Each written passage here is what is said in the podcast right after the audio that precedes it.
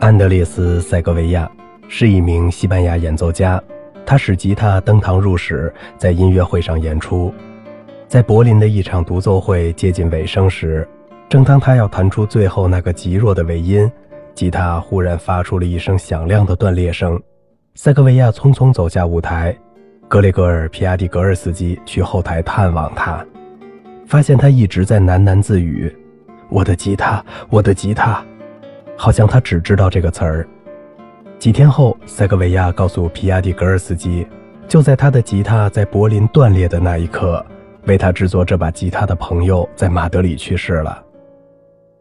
因为我自己也弹古典吉他，所以很想知道给塞格维亚制作吉他的朋友是谁。好奇心引发了一次考据。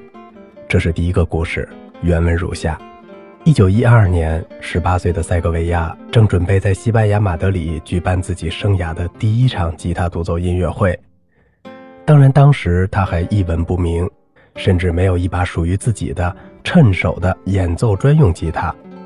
于是，他找出了一套可能是他最体面的衣服，来到马德里阿拉伯街十号的拉米雷斯作坊，请求当时的作坊掌门人曼纽埃尔·拉米雷斯借他一把吉他。并承诺以分期付款的方式，用以后的演出所得慢慢偿还。拉米雷斯的脑门上飘过一排问号。在那个时代，吉他要么是贵族小姐们的昂贵玩具，要么是江湖艺人手上不起眼的伴奏道具。到处都是以钢琴和小提琴为主角的音乐会，吉他不过酒吧里伴奏的配角。甚至连当时的曼纽埃尔·拉米雷斯作坊，同时也制作小提琴和吉他。因为光卖吉他怎么赚大钱？眼前的这位来自安达卢西亚的无名小辈何德何能，就凭吉他独奏演出偿还高昂的乐器费用？买不起不如弹一曲。天晓得那天拉米雷斯是不是遭到了电击？这位西班牙顶级吉他制作大师居然跑到自己的作坊里，拿出一把他刚完成的最好的吉他，并在塞戈维亚弹完后说：“我不想把它卖给你，我要把它送给你。”拿去吧，将来你要用钱以外的东西来偿还我。宝剑赠英雄，在此后的二十五年里，塞戈维亚的足迹遍及地球，而身后背的正是这把拉米雷斯吉他。这把琴身上装饰着红白玫瑰花纹的吉他，兼具了刚与柔的灵魂，陪伴着大师踏上了古典吉他史上最辉煌的旅程。以上这个故事很具有戏剧性，而且很抒情。类似的故事不下两三个。还有拉米雷斯送吉他时对塞格维亚说：“我不想把吉他卖给你，我要把它送给你，拿去吧，用它来征服世界。”拉米雷斯吉他官网上也有一个同样的故事。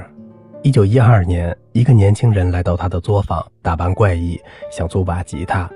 曼纽埃尔一开始也没有当回事儿，拿了把吉他让他试奏。然而，当听了这个年轻人的演奏，曼纽埃尔吃惊之至，以致将这把吉他送给了他。这位当时在酒馆里以弹奏吉他换取咖啡的年轻人，即是后来著名的吉他大师安德雷斯·塞格维亚。曼纽埃尔送给他的那把吉他，现在陈列在纽约大都会博物馆。这个官网故事似乎可以佐证制作家赠送吉他给演奏家的事实。只是塞格维亚出生于1893年2月21号。一九一二年，估计已经十九岁了。一九一三年，塞戈维亚带着这把拉米雷斯吉他在马德里的雅典耀演出，这个地方现在还在，目前是一家民营文化机构，名字的意思是马德里的科学、文学和艺术雅典娜，珍藏了很多西班牙艺术品，参观费用很低，可能对年轻人免费。还是网上的故事。和我们节目一开始讲的意识如出一辙。塞戈维亚曾回忆起在四年后，一九一六年的一次巡回演出，在那次演出中，他的拉米雷斯玫瑰吉他，作者居然还给吉他取了名字。琴弦忽然崩断，当晚他回到住所时被告知，曼纽埃尔·拉米雷斯就在当天离世。那么，给塞戈维亚制作吉他的朋友是不是曼努埃尔呢？通过两个同一内容的故事，首先可以知道塞格维亚在演出中吉他有过一次损坏的故障，而且他也大概率说了演出中吉他故障时为自己制作这把吉他的朋友去世了。格雷厄姆·韦德在为辛格罗夫音乐与音乐家词典写作的文章中指出，塞格维亚的第一次巡回演出是在1919年，第一次访问乌拉圭和阿根廷。曼纽埃尔·拉米雷斯在1916年去世，为此网上的这个故事似乎有点牵强附会。再说说莱布雷希特先生记录的这个故事，首先时间和地点正确，还是格雷厄姆·韦德的学术文章。一九二四年，塞戈维亚在巴黎首次举办了独奏音乐会。同年之后的时间，在瑞士、德国和奥地利举办了音乐会。可以猜想，塞戈维亚的吉他应该是在一九二四年在柏林的一场音乐会中出现了故障。再说说莱布雷希特先生故事中的另外一个重要人物——皮亚蒂格尔斯基。音乐学家鲍里斯·施瓦茨的文章中记载了皮亚蒂格尔斯基一九二一年秘密离开了苏联，先去了波兰华沙。然后去莱比锡，师从朱利叶斯·克兰格尔。一九二四年，福特文格勒聘请他为柏林爱乐乐团的首席大提琴手，也是塞戈维亚在柏林巡演的时间，意味着他们二人有可能在柏林合作和交谈。皮亚蒂格尔斯基一九二八年离职，开始独奏生涯。在柏林，他成立了一个与施纳贝尔合作的三重奏。起码到一九三三年，皮亚蒂格尔斯基主要的工作地点就是在柏林。有兴趣的朋友可以听听阿图尔施纳贝尔那期。